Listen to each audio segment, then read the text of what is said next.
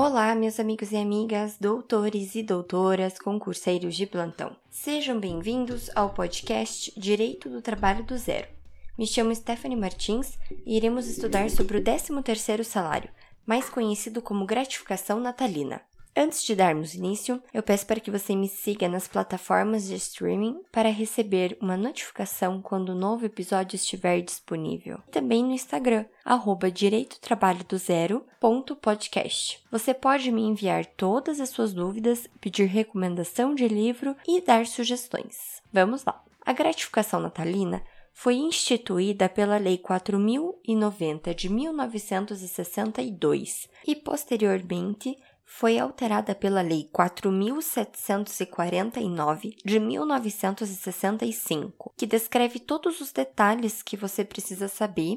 E por ela ser curtinha, eu vou ler na íntegra aqui para facilitar o aprendizado, tá? Vamos lá. Lei 4090 de 62. Artigo 1. No mês de dezembro de cada ano, a todo empregado será paga, pelo empregador, uma gratificação salarial, independentemente da remuneração a que fizer jus. Parágrafo 1. A gratificação corresponderá a um dozeavos da remuneração devida em dezembro, por mês de serviço do ano correspondente. Parágrafo 2. A fração igual ou superior a 15 dias de trabalho será havida como mês integral para os efeitos do parágrafo anterior. Parágrafo 3. A gratificação será proporcional. Inciso 1. Na extinção dos contratos a prazo, entre estes incluído os de safra, ainda que a relação de emprego haja findado antes de dezembro. E, inciso segundo, na cessação da relação de emprego resultante da aposentadoria do trabalhador, ainda que verificada antes de dezembro. Artigo 2. As faltas legais e justificadas ao serviço não serão deduzidas para os fins previstos no parágrafo 1 do artigo 1 dessa lei. Artigo 3.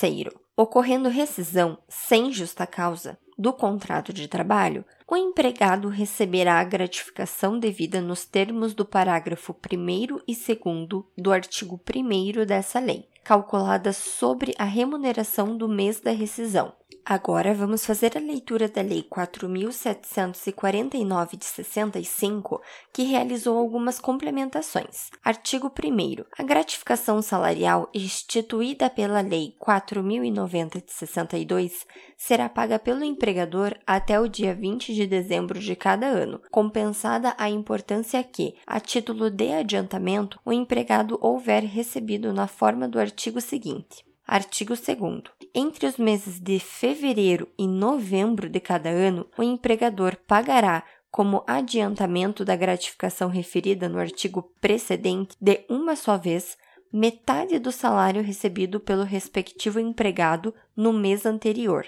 Parágrafo 1. O empregador não estará obrigado a pagar o adiantamento no mesmo mês a todos os seus empregados. Parágrafo 2. O adiantamento será pago ao ensejo das férias do empregado, sempre que este o requerer no mês de janeiro do correspondente ano. Artigo 3. Ocorrendo a extinção do contrato de trabalho, Antes do pagamento que trata o artigo 1 dessa lei, o empregador poderá compensar o adiantamento mencionado com a gratificação devida nos termos do artigo 3 da Lei 4090 de 62, e se não bastar, com outro crédito de natureza trabalhista que possua o respectivo empregado. Artigo 4. As contribuições devidas ao Instituto Nacional de Previdência Social, o INSS, que incidem sobre a gratificação salarial referida nessa lei ficam sujeitas ao limite estabelecido na legislação Previdência Social.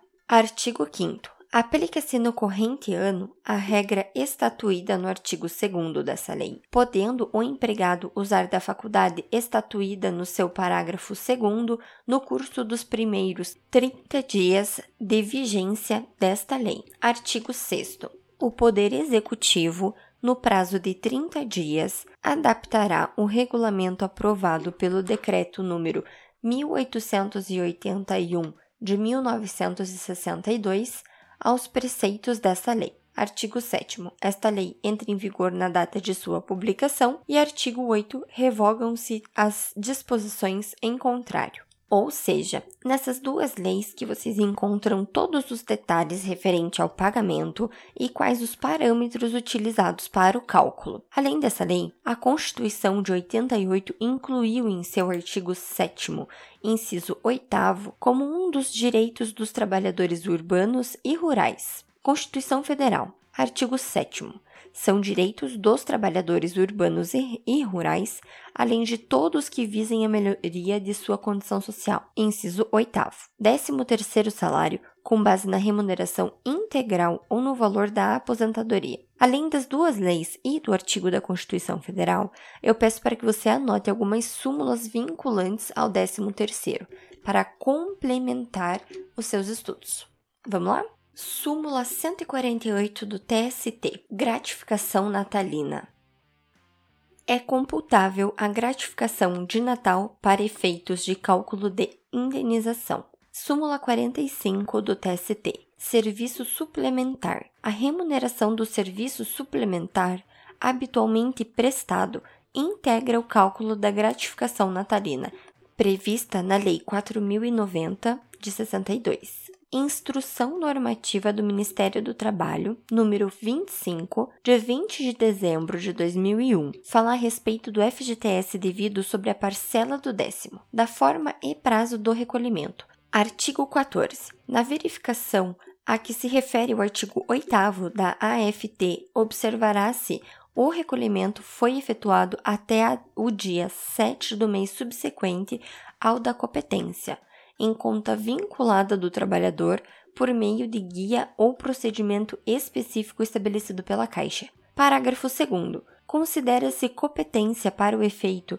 dos recolhimentos do artigo 8 Inciso 3. O mês e o ano em que é devido o adiantamento da gratificação natalina para o efeito de recolhimento parcial, como também o mês e o ano da complementação da gratificação para efeito de recolhimento complementar. E para complementar o seu entendimento, eu vou ler o artigo 8 que fala: Artigo 8. O AFT verificará se o recolhimento pelo empregador do FGTS e da contribuição social incidentes sobre a remuneração paga ou devida no mês anterior a cada trabalhador. Inciso 1. FGTS, a alíquota de 8%. E com todas as leituras que realizamos hoje, você já está craque em 13º.